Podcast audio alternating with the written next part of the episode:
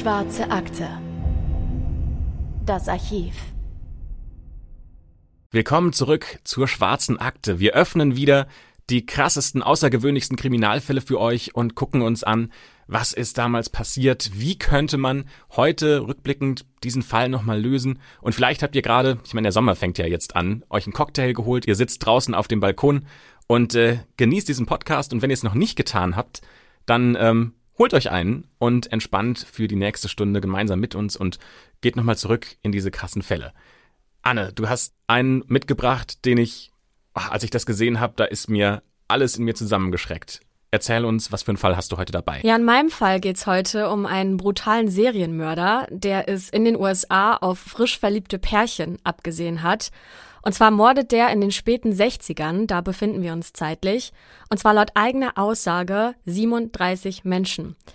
Er bringt sie an ganz einsamen Orten um und hinterlässt viele mysteriöse Codes und geheimnisvolle Briefe und er nennt sich selbst den Zodiac Killer. Oh, Zodiac heißt das Sternzeichen, richtig? Richtig, genau, ja. Dazu kommen wir später auch noch, aber lass uns am besten mal direkt in den Fall einsteigen. Und zwar ist es Freitag, der 20. Dezember 1968. Das heißt, das Wochenende steht kurz bevor. Und der 17-jährige Schüler David Arthur Faraday holt mit dem Auto seine Freundin ab, Betty Lou Jensen. Die ist 16, die sind beide sehr jung und es ist ihr erstes Date. Soll was ganz Besonderes werden. Und deswegen fahren die beiden auch an einen sehr abgelegenen Ort. Die Beatles laufen am Radio, Elvis singt und die beiden freuen sich, dass sie einfach Zeit zusammen verbringen. Und ja, das, der Ort ist perfekt für zwei frisch verliebte Teenager, weil sie da ihre Ruhe haben, sie sind ungestört. Überleg dir mal, wie wenig Stress die damals gehabt haben müssen, weil sie ja auch schon Auto, nein, dürfen sie schon Auto fahren? Moment, die sind 16 und 17, stimmt, in den Ja, USA in darf man mit USA. 16 Auto fahren. Genau, da ist es erlaubt.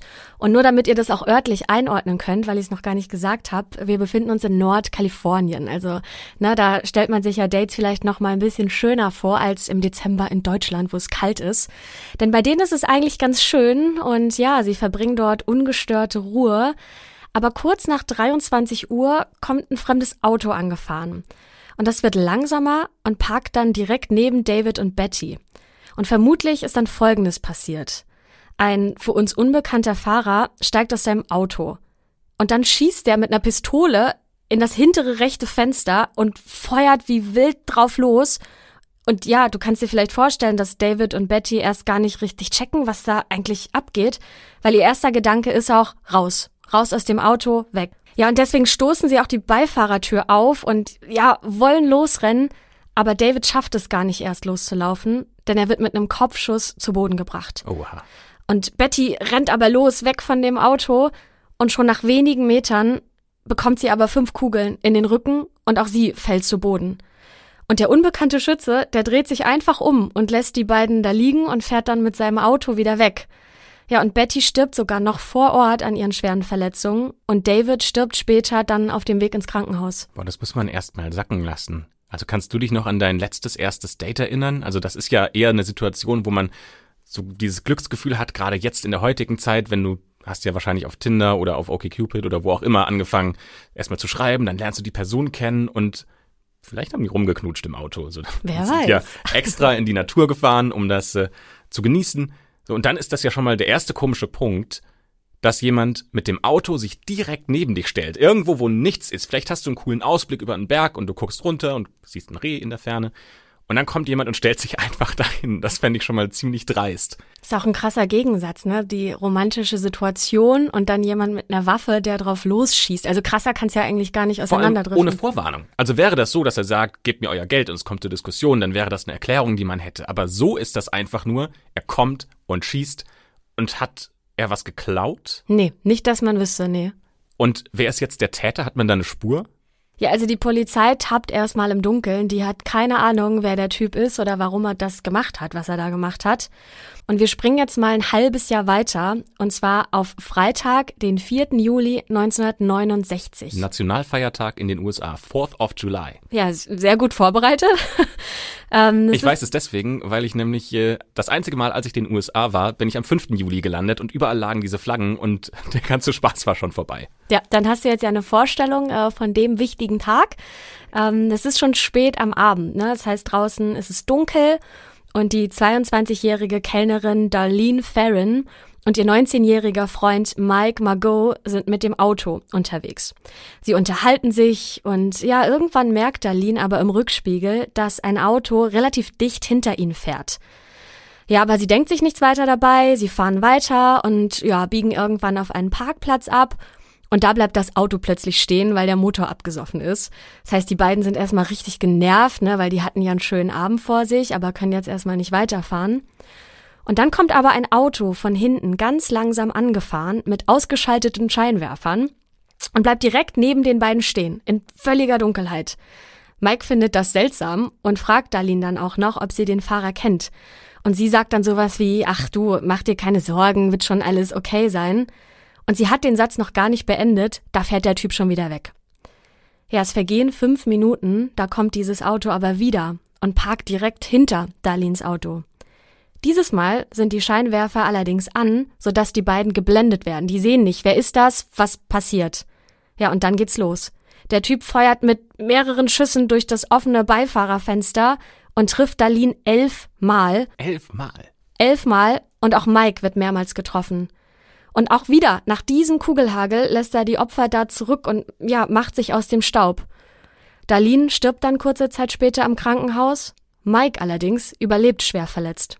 Aber das sind ja quasi zweimal genau die gleichen Vorgänge. Also da sind zwei frisch verliebte äh, Menschen, die sitzen in einem Auto, dann kommt er ganz creepy langsam angefahren und schießt einfach drauf los. Und zwar nicht nur einmal einen gezielten Schuss, als ob er einen, einen von den beiden treffen wollte. Der ballert da rein. Der ballert einfach. Das sind ja wie viele Schüsse? Also elfmal wurde die eine getroffen und ihr Freund auch mehrfach, also mindestens 20, 25 Mal. Der wird hier wahrscheinlich auch nicht jedes Mal getroffen haben. Das ist ja ein, ein Massaker. Ja, und vor allem stell dir mal vor, du sitzt da im Auto auf einem Parkplatz und dann kommt ein Auto und der Fahrer sagt auch erstmal gar nichts. Also ich finde, das ist schon so eine gruselige Vorstellung, dass du quasi ins Dunkle blickst und gar nicht siehst, was passiert da. Und ich glaube, was heißt ich glaube, das ist so, das erwartest du nicht, dass da jemand drauf losschießt. Das ist doch das Letzte, was du dann in solchen Momenten erwartest, oder? Und vor allem hatte sie ja wahrscheinlich gerade in dem Moment, als er wieder weggefahren ist, gedacht, die Situation ist vorbei. Dieser gruselige Typ ist weg. Und dann kommt er nochmal wieder und diesmal so, dass er sie blendet. Das hat er sich wahrscheinlich ausgedacht, ausgemalt, wie muss ich mich positionieren mit dem Auto, damit meine Scheinwerfer in den Rückspiegel von dem vorderen Auto fallen, damit die beiden nichts mehr sehen im ersten Moment. Ja, und dieses Mal bekommt die Polizei auch einen Hinweis, anders als beim letzten Mal. Und zwar geht um 0 Uhr 40 ein Anruf bei der Polizei ein und der Anrufer ist männlich und der sagt dann in ganz ruhigem, bestimmten Ton Folgendes. Ich möchte einen Doppelmord melden. Wenn Sie auf dem Columbus Parkway eine Meile ostwärts zum Park fahren, finden Sie auf dem Parkplatz zwei junge Leute in einem braunen Wagen. Sie wurden mit einer 9 mm Luger erschossen. Ich habe auch die beiden Leute voriges Jahr umgebracht. Auf Wiederhören. Ja, wie krass, dass er da jetzt anruft, oder? Dann muss man doch auch rausfinden, wo der sich aufgehalten hat und von wo aus er angerufen hat. Also gerade in diesen 60er, 70ern, da gab es ja noch nicht Handys, das heißt, das war eine Telefonzelle. Ja, es ist fast schon ein bisschen provokativ, weil sie konnten den Anruf zurückverfolgen zu einer Telefonzelle, die direkt neben dem Büro des Sheriffs stand. Das ist doch die ganz klare Ansage, liebe Sheriffs, liebe Polizei, das Spiel beginnt. Das ist ein Psycho. Ja, und man konnte diese Telefonzelle sogar auch noch vom Haus von Darlins Eltern sehen. Das ist die junge Kellnerin, die erschossen wurde. Ja, und kurz nachdem dieser Anruf bei der Polizei einging, klingelte das Telefon auch im Haus von Darlins Eltern, mitten in der Nacht und am anderen Ende der Leitung hörte man dann nur eine ganz schwere, tief atmende Stimme und sonst nichts, kein Wort. Boah, das ist ja richtig eklig. Also da stellst du dir ja alles vor, von einem Stalker über jemanden, der dich belästigt. Oh, ganz widerlich, vor allem auch noch mitten in der Nacht. Ja, und wahrscheinlich wussten die Eltern zu dem Zeitpunkt auch noch gar nicht, dass ihr Kind verschwunden ist, weil die, wie vermutlich viele Teenager in den USA, ihren Eltern gar nicht gesagt haben, dass sie auf einem Date sind. Ja, und dann ist erstmal fast drei Monate Ruhe. Nichts passiert, man hört nichts von dem Killer. Aber dann gehen plötzlich drei identische, sehr bizarre Briefe in den drei größten Redaktionen des Umlands ein von San Francisco, und zwar adressiert an den jeweiligen Chefredakteur. Der Poststempel, der ist auch von San Francisco, also sie müssen aus dieser Gegend kommen. Und im Umschlag befindet sich ein Brief und ein geheimer Code. Und zwar unterschrieben mit einem Symbol.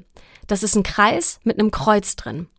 Und Christopher, liest du doch mal bitte den, den Brief vor, den diese drei Redaktionen bekommen haben. Damit ihr auch nochmal sehen könnt, wie dieses Symbol aussieht, könnt ihr in die Show Notes gehen. Da haben wir euch verlinkt, wie das Bild aussieht, damit ihr euch eine Vorstellung machen könnt, wie dieser Killer unterschrieben hat. Und der Brief, den er schreibt, ist Lieber Herausgeber, hier schreibt der Mörder der beiden Teenager am Lake Herman letzte Weihnachten und des Mädchens am 4. Juli am Golfplatz in Vallejo. Um zu beweisen, dass ich der Mörder bin, werde ich einige Fakten nennen, die nur mir und der Polizei bekannt sind. Weihnachten. Erstens, der Markenname der Munition war Super Axe. Zweitens, zehn Schüsse wurden abgefeuert. Drittens, der Junge lag auf dem Rücken mit den Füßen zum Wagen. Viertens, das Mädchen lag auf der rechten Seite, die Füße zeigten gen Westen. 4. Juli. Erstens. Das Mädchen trug gemusterte Hosen. Zweitens. Der Junge wurde unter anderem ins Knie getroffen. Drittens. Der Markenname der Munition war Western. Ist schon krass, dass der Typ sich das so genau gemerkt hat, wie die Leichen da liegen, oder? Ganz viele Sachen. Also zum Beispiel, dass das Mädchen nach Westen liegt, ist was, das musst du ja also auch erstmal an der Natur checken. Wo ist denn überhaupt Westen? Das musst du ja rausfinden und dir dann auch die Zeit nehmen, rauszufinden, dass sie nach Westen liegt. Das ist doch super krass. Oder er hat die Polizeiunterlagen gesehen. Das könnte auch sein. Das könnte auch sein, ja. Und ich habe ja gerade schon angesprochen, dass auch noch ein Code in dem Umschlag war. Und ja, wenn du dir diesen mal anschaust, dann besteht er aus einer Art Geheimschrift. Also er ist verschlüsselt und besteht aus ganz vielen verschiedenen Symbolen. Das sieht so ein bisschen wie Hieroglyphen aus. Hm, das sind ganz viele Zeichen. Ich zähle mal kurz. 2, 4, 6, 8, 10, 12, 14, 16, 17 Zeichen in einer Reihe und lass es ungefähr 20 Reihen sein. Also eine ganze Menge. Und ja, ganz unten ist auch wieder unterschrieben mit seinem Initial, also diesem Kreuz mit dem Kreis, das drin ist. Quasi ein bisschen wie so ein Fadenkreuz. Ja, und da sind überall Dreiecke, Kreuze, griechische Symbole, Quadrate, Wettersymbole, also gefühlt alles, was man sich an Symbolen vorstellen kann, befindet sich in diesem Code, oder? Ja, sieht so ein bisschen, ja, hast du eigentlich schon gut gesagt. Ähm, entweder Hieroglyphen oder die alten Griechen. Stimmt. Ein bisschen an den Matheunterricht erinnert mich. Als ob da jetzt äh, ich irgendwie x gleich drei äh, unten drunter schreiben müsste. Und auf genau diesen Code ist er in dem Brief auch nochmal eingegangen und den Teil lesen wir jetzt auch vor. Hier ist ein Teil eines Geheimcodes. Die anderen beiden Teile des Codes habe ich an die anderen Redaktionen geschickt. Ich verlange, dass Sie den Code in Ihrer Zeitung abdrucken. Der Code enthält meine Identität. Wenn Sie den Code nicht bis zum Nachmittag des 1. August 1969 abdrucken, werde ich Freitagnacht einen Amoklauf starten. Ich werde das gesamte Wochenende herumfahren und nachts einsame Menschen töten. Und so lange damit weitermachen, bis ich übers Wochenende ein Dutzend getötet habe. Also der Typ ist ja richtig irre. Ja, vor allem, warum will er, dass seine Identität herausgefunden wird? Warum ist ihm das so wichtig? Ja, es schreit irgendwie danach, als wäre er ja geradezu süchtig nach dieser medialen Aufmerksamkeit. Und könnten die Zeitungen nicht versuchen rauszufinden, wer noch diesen Code hat und dann gemeinsam versuchen, ihn zu knacken, ohne ihn zu veröffentlichen? Das könnte ich mir auch vorstellen. Oder es gibt zu viele Zeitungen in der Region. Das kann auch sein, dass diese äh, Zeit der Recherche, wer noch andere Codeschnipsel hat, einfach zu lange dauert und man sich entschieden hat, vielleicht müssen wir es doch veröffentlichen. Na, stell dir mal vor, du bist der Chefredakteur und stehst jetzt vor der Entscheidung, glaubt man dem Spinner und druckt das wirklich ab oder macht man das nicht und ja, ist damit vielleicht verantwortlich für weitere Morde? Also was ist das bitte für eine riesige Drucksituation? Was haben die denn gemacht? Ja, die haben natürlich erstmal ganz lange beraten, was sie denn nun tun sollen und haben sich letztendlich auch dazu entschieden, das abzudrucken. Allerdings nicht ganz so, wie er das gefordert hat. Also die waren ein bisschen zu spät dran, nämlich erst in der nächsten Ausgabe. Und es haben auch nicht alle aufs Cover gepackt, sondern dann nur auf Seite 4 beispielsweise. Und äh, ja, trotzdem, trotzdem man sich nicht an die äh, Forderung von ihm gehalten hat, ähm, sind erstmal keine weiteren Morde passiert am Wochenende. Okay, aber das ist ja inkonsequent. Also erst schiebt ihr Drohungen in den Raum und sagt, wenn ihr das nicht so macht, wie ich das mir vorstelle, dann werden Menschen getötet und dann passiert das aber nicht so, wie er das will und trotzdem lässt er die Konsequenz nicht folgen. Also das finde ich ist schon ähm, komisch, vor allem nachdem er so dieses Katz-und-Maus-Spiel gefordert hat. Ja, man hat sich dann ja auch gefragt, ist das vielleicht jetzt doch ein Spinner? War, war das der echte Mörder? Ne? Also alle waren natürlich dann auch verwirrt. Und wie sieht das aus mit diesem Code? Also jetzt haben die das gemacht, was er gefordert hat. Und er hat gesagt, ihr könnt jetzt rausfinden, wie meine Identität ist. Hat man das geknackt? Ja, also es waren natürlich erstmal viele Experten dran, Leute von der Polizei und da der Code auch in der Zeitung abgedruckt wurde, haben natürlich auch ganz viele Amerikaner versucht, diesen Code zu knacken und ähm, ja, Hobbydetektiv zu spielen. Und einem Lehrerpaar ist es dann auch tatsächlich gelungen, ja, morgens am Frühstückstisch ähm, diesen kryptischen Text ja zu knacken, weil sie davon ausgegangen sind, dass jedes Symbol für einen Buchstaben im lateinischen Alphabet steht. Eigentlich eine super leichte Form der ähm, Chiffrierung. Ich habe da mal ein Buch gelesen über die, es führt jetzt ein bisschen weit weg, aber es gibt die Enigma, das ist quasi ein äh, Chiffrierungssystem, das im Zweiten Weltkrieg eingesetzt wurde und das war sehr komplex. Und das Einfachste, was du machen kannst, ist zu sagen, A ist ein Kreis, B ist ein Dreieck, C ist ein Quadrat und so findet man sehr schnell raus, wie sich dieser Text verschlüsselt. Ja, es hat trotzdem ein paar Tage gedauert, ähm, bis dieses Lehrerpaar diesen Code dann eben doch knacken konnte und es ja so ne, vermeintlich dann doch einfach war am Ende. Und ähm, diese Nachricht, diesen Text wollen wir euch natürlich nicht vorenthalten. Also Christopher, bitte teil ihn mit uns. Ich liebe es, Menschen zu töten, weil es mir so viel Spaß macht. Es bringt mir mehr Spaß als die Jagd auf Tiere, weil der Mensch die gefährlichste Spezies überhaupt ist. Es ist das erregendste Gefühl, das ich kenne.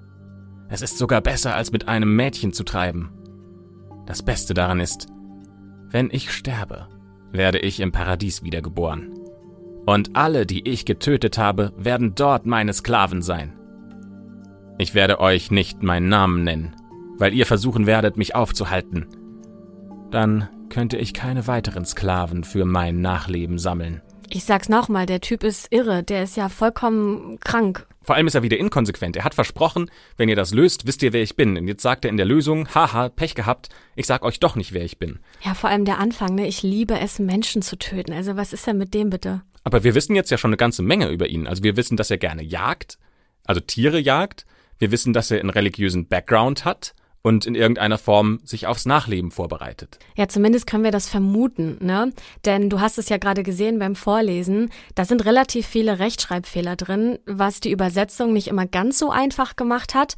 Und da stellt sich mir auch die Frage, hat er die Fehler mit Absicht eingebaut oder war das ein Versehen? Das könnte natürlich sein, dass er einfach auch in so einer Rage gearbeitet hat, sich so gefreut hat über diesen Brief, den er schreibt, dass er einfach nicht mehr auf Rechtschreibung geachtet hat in dem Moment. Ich muss dir auch dazu sagen, dass die letzten 18 Buchstaben oder Zeichen ne, der, der, des Textes, des Codes bis heute nicht geknackt wurden. Und vielleicht stand ja gerade da drin, wer er ist. Und der Polizeichef von Vallejo war nach diesem Brief aber noch nicht so richtig überzeugt, warum auch immer, dass der Absender wirklich der Mörder ist und hat deswegen verlangt, dass der Killer einen zweiten Brief schreibt, in dem er seine Täterschaft beweisen kann.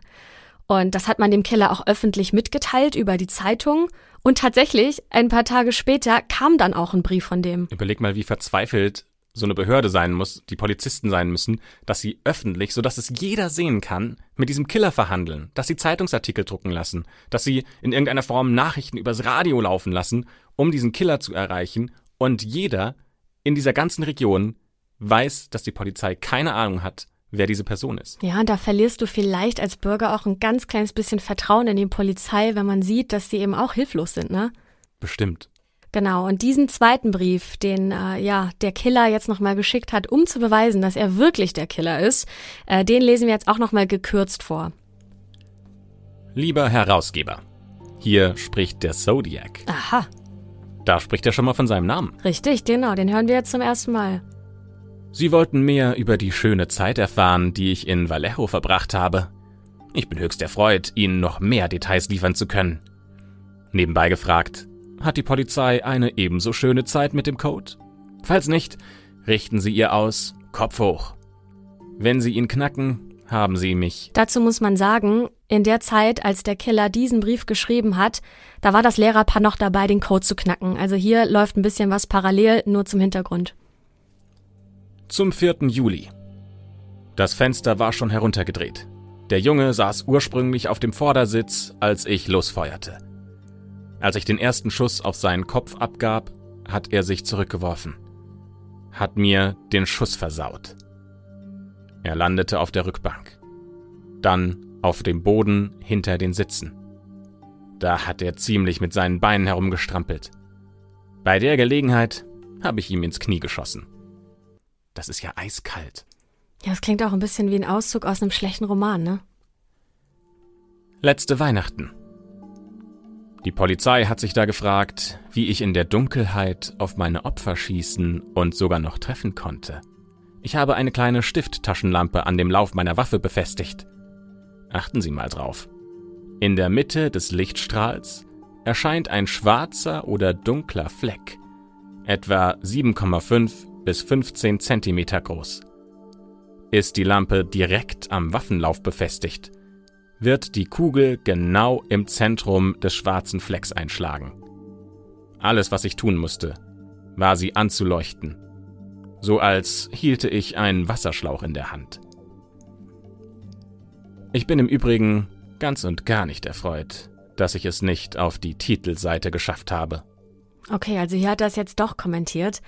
Aber ich finde es schon krass, dass er sich jetzt zum ersten Mal wirklich selbst Zodiac nennt, Zodiac Killer. Und ich finde krass, dass er ich finde, schon auch sein Motiv erklärt. Also er will auf die Titelseite. Ich glaube, ihm geht es sehr stark darum, Anerkennung zu bekommen, diesen Ruhm, dass er der beste Mörder in der Region ist. Ja, also spätestens nach diesem Brief war der Polizeichef auch überzeugt, weil hier wirklich Einzelheiten drin standen, die nur der wahre Täter wissen kann. Ja, und dann vergeht wieder erstmal ein Monat, wo erstmal nichts weiter passiert. Keine neuen Briefe, ja, die Polizei ermittelt, findet aber nicht so richtig was. Und wir sind jetzt am Samstag, den 27. September 69. Denn die 22-jährige Studentin Cecilia Shepard ist mit ihrem 20-jährigen Freund Brian Hartnell unterwegs. Und die beiden, die machen sich so einen richtig schönen Nachmittag am ja, menschenleeren Strand des Lake Berryasses. Ihr Auto ist ein bisschen weiter entfernt geparkt und die beiden liegen auf einer Picknickdecke. Und ich kann mir schon fast vorstellen, was als nächstes passiert nach all dem, was ich gehört habe, glaube ich schon zu wissen, wie es weitergeht. Naja, also Cecilia sieht äh, so aus den Augenwinkeln, dass da ein Mann in der Ferne steht und die beiden beobachtet. Und ich meine, das ist richtig creepy, weil sonst ist da keiner, außer dann den dreien. Und dieser Typ, der kommt dann auch irgendwann näher zu ihnen ran und der trägt eine Henkerskapuze, nur mit Augenschlitzen. Das ist ja richtig creepy.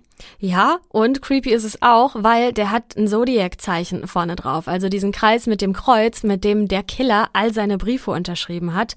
Und er hat eine Pistole in der Hand. Okay, also was will er? Ja, das sagt er, was er will, denn er sagt, ich will euer Geld und den Autoschlüssel. Ich brauche den Wagen, weil ich nach Mexiko will. Okay, das klingt nach Flucht. Das klingt nicht nach dem Zodiac Killer, oder? Der will doch gesehen und bewundert werden für seine Taten. Und jetzt will er plötzlich fliehen? Das ist den beiden jungen Leuten erstmal vollkommen egal, denn die zögern keine Sekunde und geben dem Typen echt alles, was sie da gerade bei sich haben. Ja, hätte ich auch gemacht. Ja, und der befiehlt den beiden dann, dass sie sich mit dem Gesicht auf ihre Decke legen sollen und er fesselt sie, damit sie sich nicht mehr bewegen können. Und die haben keine Ahnung, was er als nächstes tut, aber dann spüren sie es. Weil plötzlich sticht er auf sie ein, wie wild. Erst auf Brian, dann auf Cecilia. Aber bevor er sich aus dem Staub macht, ändert er seinen bisherigen Ablauf, denn er hinterlässt eine Notiz am Tatort. Und zwar schreibt er auf die Autotür der beiden das Datum der ersten Morde, die er ja auch schon im Brief angesprochen hat, und das Datum des heutigen Tages. Und auch hier unterschreibt er wieder mit diesem Zodiac-Symbol. Ja, leider stirbt Cecilia später auch im Krankenhaus und Brian überlebt. Weißt du, was mir so als erstes in den Kopf kommt? Na? Ich glaube, wir haben es nicht mit einer Person zu tun. Weil die erste Person, die hatte ein Muster, die hatte ganz genau beschrieben, auch mit dieser Pistole, wie sie die Leute killt. Und das ist so anders vom kompletten Ablauf her, dass ich nicht glaube, dass wir es mit ein und derselben Person zu tun haben. Ja, auf der anderen Seite würde er durch die Henkersmaske dieses Mal ja was Neues in, für die Geschichte mit reinbringen, über das die Zeitungen ja auch gut berichten könnten. Vielleicht ist ja das seine, seine Strategie. Was ja aber zu dem Zeitpunkt ja niemand wusste, weil seine Opfer sind ja gestorben. Das heißt, es hätte ja Zeugen geben müssen.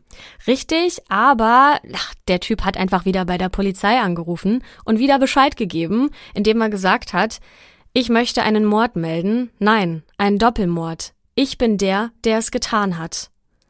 Ja, und derjenige, der diesen Anruf entgegennimmt, der schätzt das Alter des Anrufers auf ungefähr Anfang 20.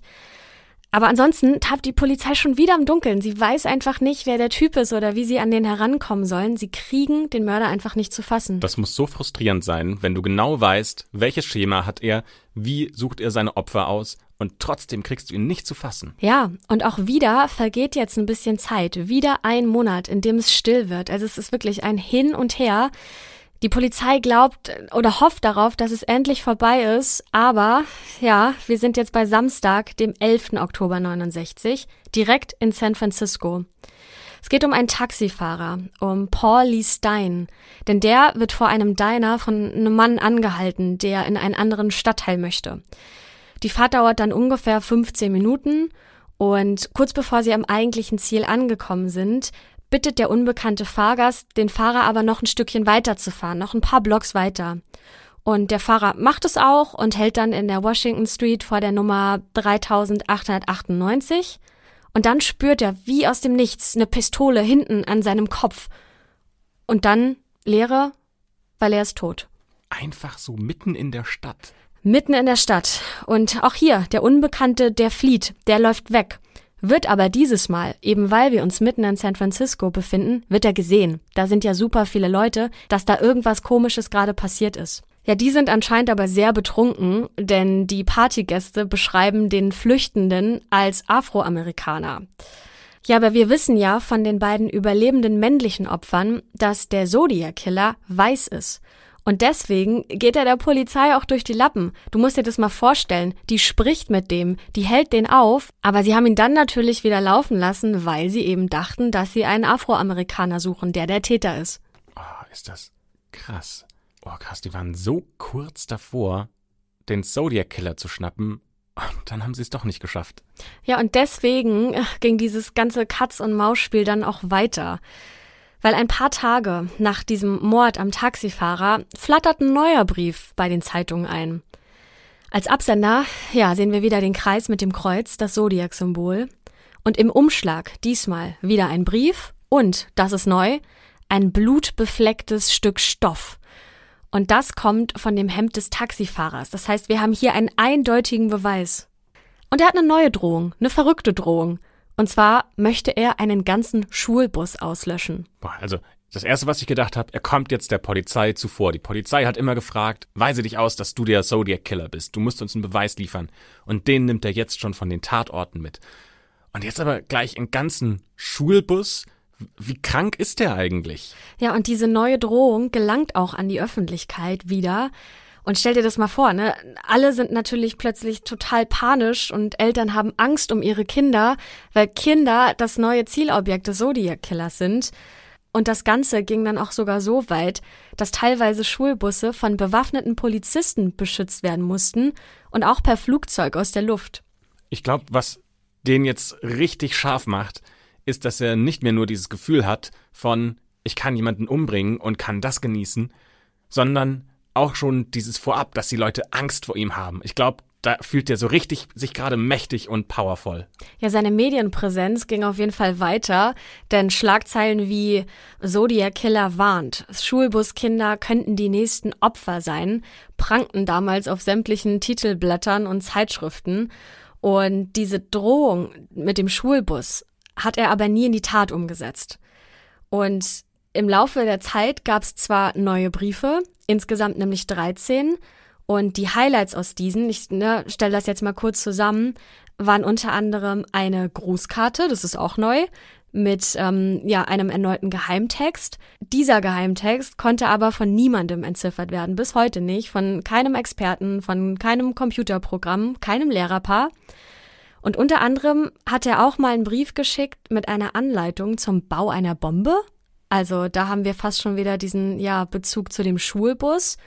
Und es gab noch einen Brief, den wir noch mal kurz vorlesen möchten. Hier spricht der Zodiac. Übrigens, habt ihr schon den letzten Geheimtext geknackt, den ich euch geschickt habe?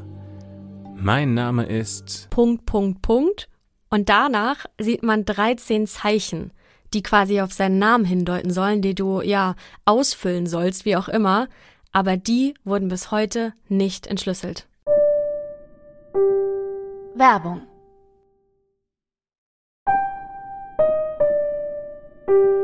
Werbung Ende. Entweder hat er seine Methode geändert oder er wollte wieder nur dieses Katz-und-Maus-Spiel spielen. Das war einfach Zufall und er wollte nie, dass jemand tatsächlich das entschlüsseln kann. Es war einfach nur ein kleiner Köder für die Polizei, damit sie da rein Zeit investiert. Ja, und die Polizei hat natürlich fast schon gehofft, dass noch weitere Briefe mit ja weiteren Hinweisen, weiteren Texten kommen. Aber 1944 hörten die Briefe abrupt auf. Seitdem ging nie wieder ein Brief des Zodiac Killers ein. Moment, aber er will doch eigentlich fast, dass er auch geschnappt wird und man seine Identität erfährt. Das ist doch, also weißt du, so ganz viele Verbrecher, denen geht's dann gar nicht um das Verbrechen an sich, sondern um den Ruhm, den sie damit bekommen, um diesen Ruf, um diese Aufmerksamkeit, auch medial. Das ist halt dieses Mitteilungsbedürfnis, dieses Machtgefühl, dieser ganz große Kick, den er will. Warum hört das auf?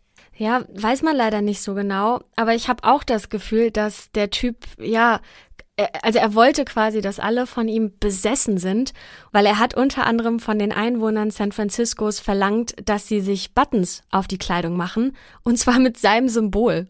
Das ist schon fast wie so eine Sekte, wie Leute, die öffentlich ein Symbol dafür tragen, dass sie Angst vor dem Zodiac Killer haben. Ja, und das hat dann auch natürlich niemand gemacht, hat keiner getragen. Und das hat den bestimmt schon geärgert, ne, dass das niemand gemacht hat. Aber darauf folgte dann ja keine Reaktion oder zumindest keine, die man ihm zuordnen kann. Und ich habe ja vorhin auch mal kurz die Grußkarte angesprochen. Das war nämlich eine ganz spezielle, nämlich eine Halloween-Grußkarte. Die hat er einem Enthüllungsjournalisten Paul Avery geschickt, ähm, der, der hauptsächlich auch über seine Morde berichtet hat. Und als Text hat der Zodiac Killer dieses Mal geschrieben, Kuckuck, du bist dem Tod geweiht und hat dann vier verschiedene Tötungsarten quasi, ja, skizziert. Aber der Paul, der hat sich davon nicht beeindrucken lassen. Zumindest hat er nach außen den starken, ja, Kerl gegeben. Aber seine Kollegen, die haben sich dann Anstecker gemacht auf ihre Kleidung und da stand dann drauf, ich bin nicht Paul Avery. Also, Was für Feiglinge. Ja, naja, die hatten halt einfach Angst. Ich meine, der Typ ist verrückt. Aber wenn der Typ schon weiß, wo Paul Avery wohnt, dann wird er doch auch irgendwie rausfinden können, wie Paul Avery aussieht. Aber ich finde es eher mutig von diesem Journalisten, dass er sich davon nicht beeindrucken lässt und sagt, egal was hier passiert, ich lasse mich nicht kleinkriegen davon, weil das ist doch das Ziel, was dieser Killer hat, dass die Leute ihr normales Leben aufgeben, dass er die Macht über die anderen Personen hat und dass sich dieser Journalist hinstellt und sagt, mit mir läuft das so nicht, finde ich schon sehr mutig. Ja, also ich hätte nicht dieser Journalist sein wollen, ehrlich gesagt. Aber lass uns mal ganz kurz zusammenfassen. Was wissen wir jetzt eigentlich über den Täter? Was wissen wir über sein Vorgehen? Weil er hat ja schon irgendwie ein bestimmtes Muster, ne? Ich meine, die meisten Opfer sind junge Paare, denen er immer an einsamen Plätzen auflauert. Er tötet eigentlich immer nachts oder in der Dämmerung und am Wochenende. Und bis auf eine Ausnahme sind ja alle seine Opfer noch Schüler oder Studenten. Stimmt, und er beobachtet sie und er tötet sie auch an abgelegenen Orten. Also eigentlich merke Publikum nicht so abgesehen von dem einen Mord mit dem Taxifahrer. Er ist gerne in der Nähe von Wasser oder an Orten, deren Name Bezug auf ein Gewässer nimmt. Meistens werden sie im Auto oder in der Nähe eines Autos attackiert und dabei benutzt er immer wieder andere Waffen. Häufig eine Pistole, manchmal auch ein Messer. Aber ansonsten missbraucht er seine Opfer nicht. Also es gibt keine Anzeichen von sexuellen Übergriffen. Also was sagt das jetzt aus? Was sagt das über diesen Zodiac Killer aus? Ja, ich bediene mich da jetzt mal an den Meinungen, die Psychologen ähm, dazu gesagt haben oder was sie ja zu erkennen glauben.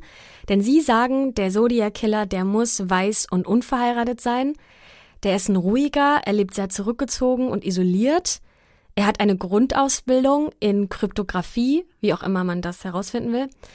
Er hat höchstens einen Highschool-Abschluss. Nach außen hin hat er wohl ein geordnetes und normales Leben, aber ja, in seinem Inneren soll er wohl von sehr starken emotionalen Schwankungen beeinflusst sein, vielleicht sogar an Depressionen leiden.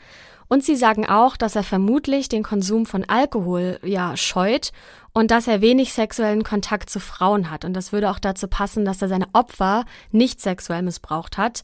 Anscheinend verliert er einfach nicht gern die Kontrolle.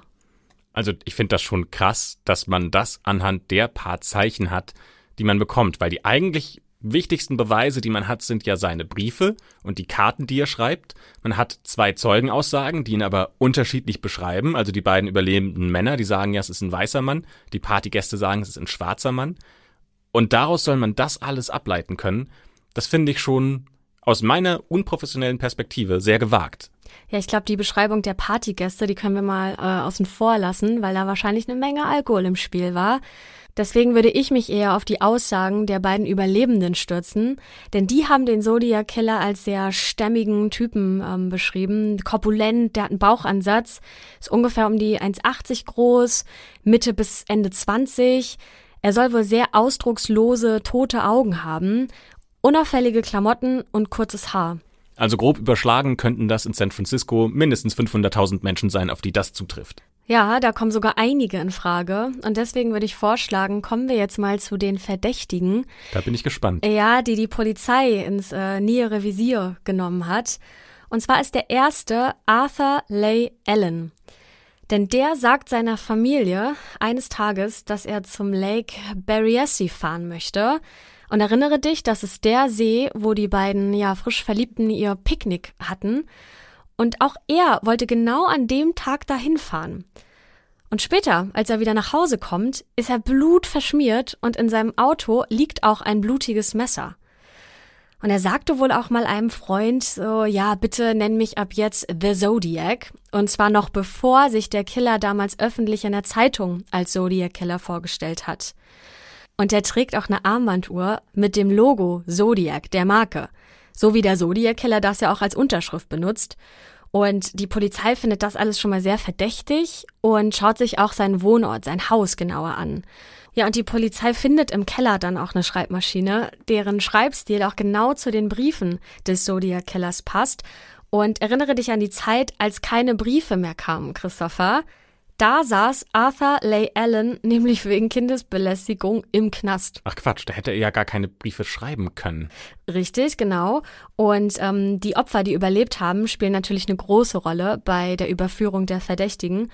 Und eines der Opfer sagt nämlich, als es ein Foto von diesem ähm, Arthur sieht, dass er derjenige ist, der damals auf ihn geschossen hat eigentlich ja ne, der Beweis schlechthin und die Polizei durchsucht deswegen nochmal sein Haus und findet sogar Baupläne für eine Bombe.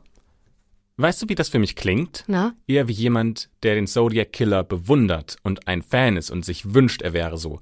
Weil von der Beschreibung, die die Polizei abgegeben hat, diese psychologische Beschreibung, sagen sie ja, der ist isoliert, der ist zurückgezogen, der hat nicht viele Kontakte. Aber Arthur Leigh Allen hat doch eine Familie. Der hat ja dieses geregelte Leben und das passt für mich überhaupt nicht. Außerdem finde ich, ist dieser Beweis von ein Zeuge sagt, ach genau, der war das, den finde ich sehr schwierig, weil du dich im Rückblick ja an Dinge erinnerst, die so gar nicht stattgefunden haben. Die stellst du dir dann so vor oder baust es in deinem Kopf so zusammen, damit die Geschichte Sinn macht. Ich wäre erstmal vorsichtig. Für mich ist das noch nicht der geeignete Kandidat, vor allem, weil ich nicht glaube, so wie ich den Zodiac Killer einschätze, dass er zu seinen Freunden oder Bekannten gesagt hätte, hey, nenn mich Zodiac.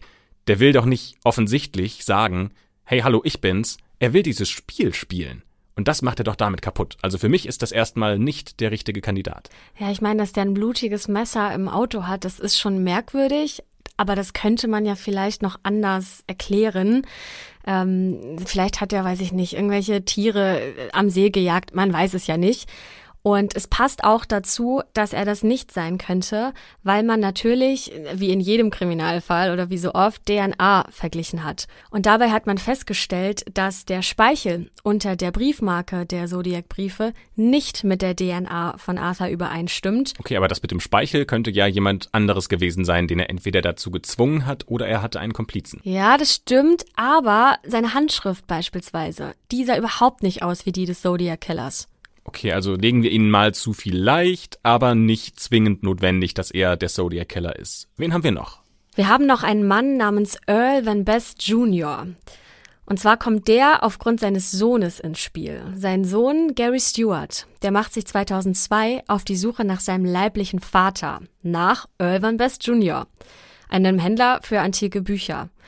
Und ja, während er seinen Vater sucht, macht er eine echt krasse Entdeckung – denn er sieht, dass sein Vater, den er da ja sucht, genauso aussieht wie der Typ vom Phantombild des Zodiac Killers. Aber eins zu eins, das Einzige, was nicht stimmt, ist für mich die Form der Brille, weil die Form der Brille auf dem Phantombild ist für mich eher eckiger und er trägt eine rundere Brille. Aber da ist ja auch schon Zeit vergangen, also vielleicht hat er sich einfach eine neue Brille zugelegt. Das kann schon sein. Aber ansonsten, der Blick ist so ein starrer Blick geradeaus, ein sehr ernstes Gesicht das stimmt schon sehr, sehr viel überein, finde ich. Ja, auch die Mundpartie, die Augen, die Nase. Also, ne, wenn du dir die Brille wegdenkst, dann finde ich, ist das eins zu eins der, der gleiche Mann. Ich finde auch, dass die Augenbrauen auf dem Phantombild, die sind sehr dunkel und sehr, ja, nicht markant, also sie springen nicht sofort raus, aber wenn man auf die Augenbrauen achtet, dann hat der Phantombildzeichner Wert darauf gelegt, dass sie sehr dunkel und buschig sind. Und genau so sieht auch ähm, Earl Van Best Jr. aus.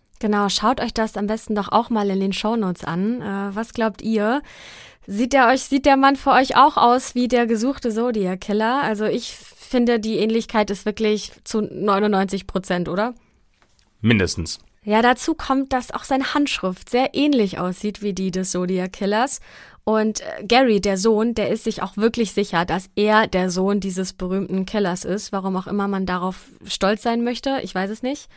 Und als Motiv will dieser Rache erkennen weil sein Vater wohl in seiner Jugend von ja seiner Jugendliebe ähm, einen Korb bekommen hat äh, und er diese Ablehnung niemals überwunden hat. Und Gary glaubt auch, dass er das Rätsel im Geheimtext entschlüsseln kann, wo der Killer eben seine Identität preisgeben möchte. Und zwar glaubt er dort die Initialien seines Vaters zu sehen, nämlich E.V. Best Junior. Ja, und zwar ist sich Gary da so sicher, weil sein Vater als Jugendlicher die Geheimsprache wiederum von seinem Vater gelernt hat, weil der war nämlich Funker bei der Navy. Und die Polizei, die kennt sogar die Fingerabdrücke von Van Best, weil der sogar schon mal verhaftet wurde in der Vergangenheit. Und die scheinen sogar mit denen im Taxi übereinzustimmen, in dem der Zodiac Killer ja den Taxifahrer erschossen hat, weil beide rechte Daumen ja so eine kleine diagonale Narbe haben. Das ist für mich eigentlich schon der krasseste Beweis, den wir bisher haben. Also Fingerabdrücke lügen nicht. Bei Zeugen kann das sein, dass die sich falsch erinnern, das haben wir ja auch gesehen, bei den Zeugen, die auf der Party waren und ein falsches Phantombild abgegeben haben. Aber das finde ich ist schon ein sehr deutlicher Hinweis dafür, dass er der Zodiac Killer ist. Ja, das wäre echt ein krasser Zufall, ne, dass der Killer und er da die gleiche Narbe am gleichen Finger haben. Aber leider, ja, gibt's auch keinen handfesten Beweis bei ihm, keine DNA-Spuren. Ja, Earl Van Best, der stirbt auch 1984 in Mexico City und wird dort in einem anonymen Grab beerdigt. Das passt für mich auch übrigens, weil doch der Zodiac Killer sich das Auto geklaut hat mit der Aussage, er möchte nach Mexiko. Also wenn jetzt hier Van Best in Mexiko stirbt, ist für mich schon mal ich mache mir meine eigenen Gedanken. Ja, lass uns später nochmal zusammenfassen, was wer glaubt, wer es wirklich gewesen sein könnte. Denn ich habe noch einen dritten Mann, Christopher, für mhm. dich. Und zwar Louis Myers. Denn ein Freund von dem behauptet, dass Louis Myers kurz vor seinem Tod zugegeben hat, dass er der Zodiac Killer ist. Der hatte wohl auch einen ziemlich großen Hass auf Paare, da er selbst auch von seiner großen Liebe verlassen wurde und das nie verarbeiten konnte. Und der ging sogar mit den Opfern David und Betty zur Schule und arbeitete später mit Darlene zusammen in einem Restaurant. Also der kennt drei der Opfer. Mhm. Ja, und Louis Myers wurde dann auch vom Militär für zwei Jahre ins Ausland geschickt. Und genau in diesen zwei Jahren hat man in Kalifornien nichts vom Zodiac Killer gehört. Das wäre ja zumindest schon mal eine Erklärung dafür, warum er genau diese Leute ausgesucht hat als Opfer. Vielleicht, weil sie nämlich gerade frisch verliebt waren und ihm davon erzählt hatten und das hat ihn so getriggert, dass er gesagt hat, dass das die nächsten Opfer sein sollen. Ja, vielleicht war er ja sogar auch in die Damen verliebt, das wissen wir nicht. Aber ich kann dir gar nicht genau sagen, wer mein Verdächtiger ist, weil ich finde, alle drei haben so viel Verdächtiges an sich, dass ich mich gar nicht so richtig auf einen festlegen kann. Was glaubst du? Ich bin du? da klar. Ich habe äh, meinen Verdächtigen gefunden und das ist Earl Best Jr. Ähm, für mich passt da einfach am meisten. Das Phantombild passt nahezu 100 Prozent. Es gibt Fingerabdrücke, die darauf hinweisen. Es gibt ähm, Dinge wie zum Beispiel, dass er bei der Navy das Codieren gelernt hat, also vielleicht hat er das ein bisschen abgewandelt.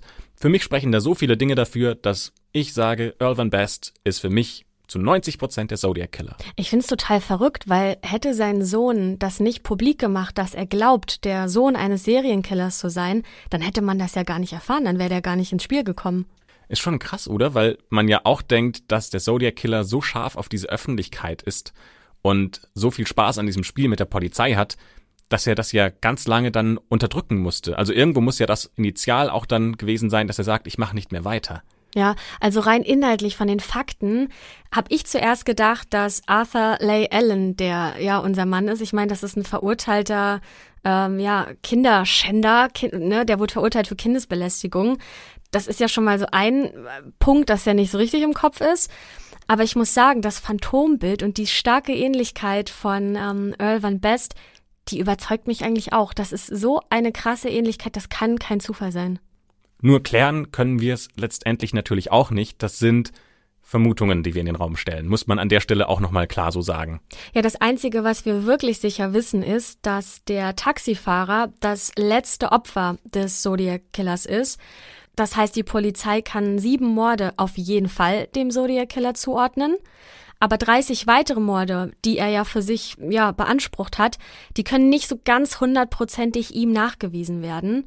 Und es wurden auch mehr als 2500 Männer in diesem Zusammenhang, ähm, ja, seit Ende der 60er Jahre ermittelt und befragt. Und ne, wir haben wirklich super viele Verdächtige, aber bisher leider ohne Erfolg. Der Täter konnte nie gefasst werden, beziehungsweise halt eindeutig und handfest überführt werden. Aber einmal hätten sie ihn ja fast gehabt in San Francisco. Es ist wirklich, es ist einfach so ärgerlich, dass er ihnen da durch die Lappen gegangen ist. Und die Polizei hat die Suche auch noch nicht aufgegeben, denn der Fall wurde seitdem immer wieder zu den Akten gelegt, wieder neu aufgerollt, wieder zu den Akten gelegt. Also auch da ein Hin und Her. Man hat immer darauf gehofft, ihn durch bessere DNA-Analysetechniken überführen zu können. Aber auch da bis heute keine neuen Erkenntnisse. Das heißt, seine wahre Identität, die wahre Identität des Zodiac Killers, bleibt wohl für immer ein ungelöstes Rätsel. Anne, weißt du, was mir gerade in den Kopf kommt? Na? Also, dieses, diese ganze Situation mit dem Taxifahrer in San Francisco. Earl Van Best fühlt sich überlegen. Der spielt gerade mit allen. Der spielt mit der Polizei, der schickt an die Presse Nachrichten, die sie nicht entschlüsseln können. Der fühlt sich gerade übermenschlich und alle haben Angst vor ihm. Und jetzt ermordet er den Taxifahrer in San Francisco und wird von der Polizei festgenommen. Die kommt schnell, die suchen verschiedene Menschen, die als Täter in Frage kommen würden. Und in dem Moment weiß er ja noch nicht, dass die Partygäste eigentlich jemanden ganz anderen beschreiben. Das heißt, er muss da in diesem Polizeirevier sitzen und da geht's los mit seinem ganzen, ja, was er sich jetzt vorstellt, was als nächstes passieren kann. Dass jetzt jemand reinkommt und sagt, wir wissen, du warst es. Und er muss vielleicht gestehen. Und er überlegt sich, was könnte als nächstes passieren. Lebenslange Haft, vielleicht Todesstrafe. Die ganzen Konsequenzen waren ihm nie vorher bewusst. Und jetzt auf einmal, wo er da bei der Polizei sitzt, denkt er sich, oh shit, was passiert jetzt? Und dann kommt jemand rein und sagt, ach übrigens, du bist nicht schwarz, du kannst wieder gehen. Damit hat er nie gerechnet, aber zum ersten Mal war das dieser Moment, wo ihm bewusst war, das, was ich hier mache, das hat reale Konsequenzen. Und deswegen hat das mit dem Morden aufgehört. Deswegen hat er da aufgehört, der Zodiac Killer zu sein. Na, es gibt ja noch eine andere Theorie, die wir bisher gar nicht bedacht haben. Der kann auch einfach gestorben sein. Und deswegen hat's aufgehört. Ich meine, stell dir vor, vielleicht hatte er das nächste Opfer im Visier und das hat ihn umgebracht dieses Mal und hat sich verteidigt. Das wissen wir nicht. Also vielleicht hat es deswegen einfach aufgehört, ja, weil der Typ gestorben ist. Das heißt, wir haben zwar einige Vermutungen, aber immer noch keinen hundertprozentigen Beweis. Nee, leider nicht. Ich weiß, das ist sehr unbefriedigend, aber ja, so ist der Fall nun mal. Wir erzählen euch ja nur das, was passiert ist und äh, dichten kein Ende dazu, dass es gar nicht gibt. Deswegen, Christopher, was hast du mir denn heute mitgebracht? Ähm, ich schaue gerade mal auf die Uhr an. Also wir haben jetzt schon eine ganze Weile über diesen Fall gesprochen, weil der auch so unglaublich spannend war und es so viel da gibt, was man besprechen kann. Und wir wollen ja auch nicht, dass unser Podcast endlos lange wird. Und deswegen würde ich vorschlagen, wir machen das folgendermaßen. Wir nehmen den Fall, den ich vorbereitet habe, für nächste Woche, weil da gibt's auch einiges zu besprechen. Da reisen wir nämlich gemeinsam in den Vatikan. Da wird ein Mädchen entführt, der Papst wird attackiert und soll getötet werden und da passiert auch so viel, dass mein Vorschlag ist, wir halten es jetzt hier kurz und dafür machen wir nächste Woche nochmal auch einen ausführlichen Fall, ähm, den wir dann gemeinsam besprechen. Ja, mich würde sehr interessieren, ob es euch gefällt, wenn wir einen Langfall haben, so wie heute, oder ob ihr das besser findet, wenn wir zwei Fälle pro Episode behandeln. Schreibt uns das doch total gerne mal, am besten bei Apple Podcast. Gleich noch mit einer Bewertung dazu, gerne auch fünf Sterne, da würden wir uns sehr drüber freuen. Ja, und dann würde ich sagen, hören wir uns nächste Woche wieder in der schwarzen Akte.